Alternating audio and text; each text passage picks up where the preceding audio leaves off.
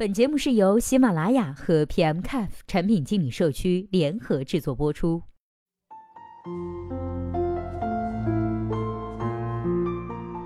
Hello，大家好，欢迎收听本期的节目。今天呢，要和大家来分享的文章是来自翁章的《支付宝 AR 实景红包玩法还有哪些突破和隐忧呢？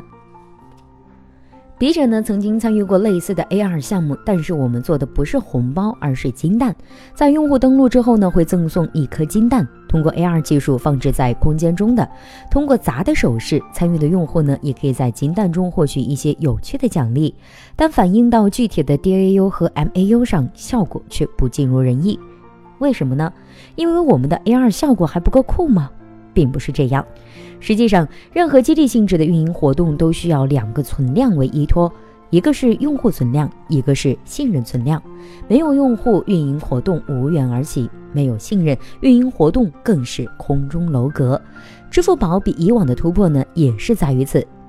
另外，在 AR 使用的正确姿势上，小的功能逻辑提前上线，对 AR 的普及和实用而言，也是一种突破。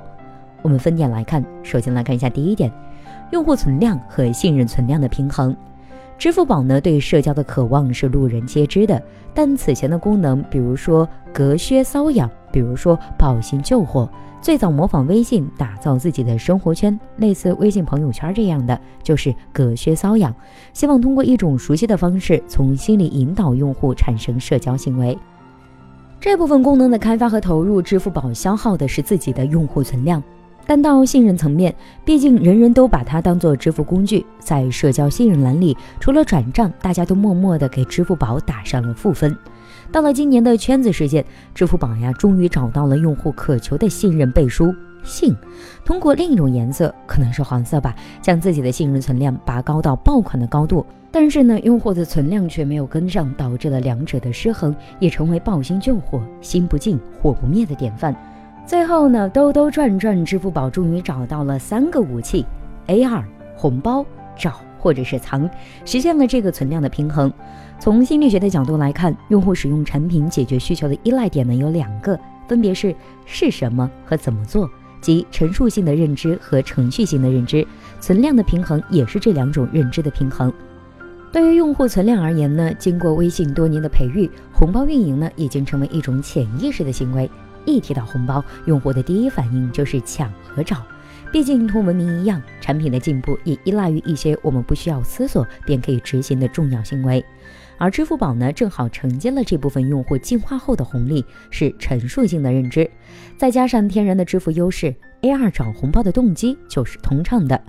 而就信任存量而言呢，红包表面的意图是资金交易，而此次支付宝的社交动机是埋得很深的，这就让用户在调动自己的程序认知后，理解为这不是一个社交而进行的运营活动，这是一个有趣的找红包并能获利的行为，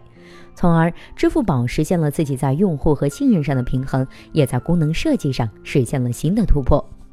我们继续来看一下第二点，AR 的正确姿势。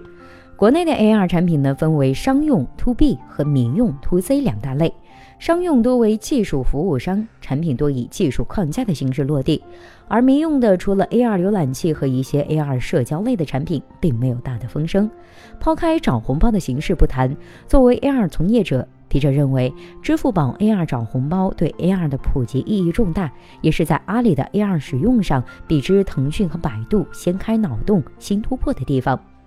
其实，支付宝 AR 找红包的产品逻辑呢，非常的简单。通俗的来说，就是找红包，LBS 定位，然后推荐红包位置，之后是找到红包，然后呢调用摄像头，最后是识别预置 AR 素材。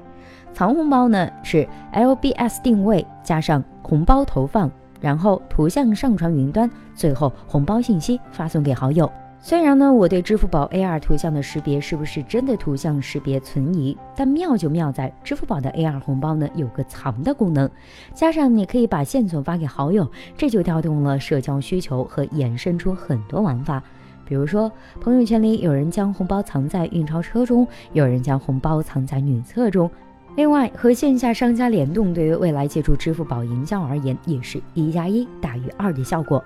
所以，这么简单的功能，腾讯和百度怎么还没有做出来呢？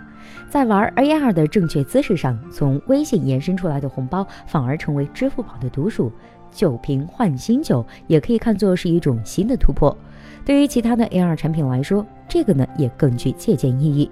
在面对 VC 时，谈到自己如何变现，总算有成功标杆作为口头的案例。最后，我来说一下关于支付宝 AR 的一点隐忧。前文提到呢，在支付宝 AR 的实操层面体验并不是特别好，体验的不足特别容易导致信任存量的损失。这主要集中在找的过程。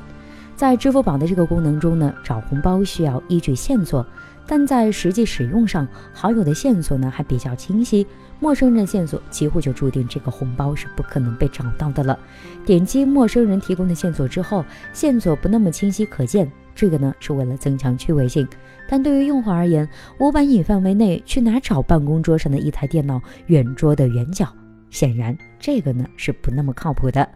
毕竟，从设计心理学的角度来看，好的设计呢需要满足七个原则，而其中一条比较重要的就是约束条件。它的设计和解决直接决定了产品的可视性和应用性。为此呢，拆解产品的约束条件的四个因素：物理约束、文化约束。语义约束和逻辑约束来看，支付宝有着用户实际体验上的隐忧。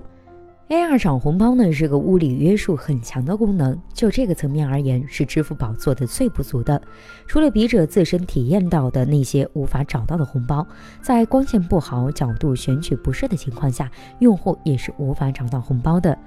比如，我在找一个藏在超市招牌里的红包，超市十点就熄灯下班了，在一片漆黑中用 AR 扫一扫，除了黑影，我什么都扫不出来。这个呢，让后续打开红包和红包分享出现了断层，是极其不好的体验。而在文化约束层面，在国内尚不存在的问题，但在一些欧美国家，拿着手机镜头在封闭的公共场合乱晃也是不合法规的。之前的精灵宝可梦购的例子还有很多惨烈的教训。不过，相信假设你天天在微信里抢红包，领导不会管你；但你天天对着他扫红包，日子肯定不会那么好过。另外，在语义和逻辑约束层面，对互联网从业者来说，AR 找红包呢很容易上手，但毕竟支付宝面对的是数亿的普通用户，如何衡量线索的语义在操作过程中的合理提醒，对 AR 找红包的功能升级而言是至关重要的。就逻辑上来看，AR 扫一扫和普通的二维码扫一扫，在用户的心理认知上呢是不一样的。在红包价值上，普通用户也存在不安全和完全不知道这个功能想做什么的困境。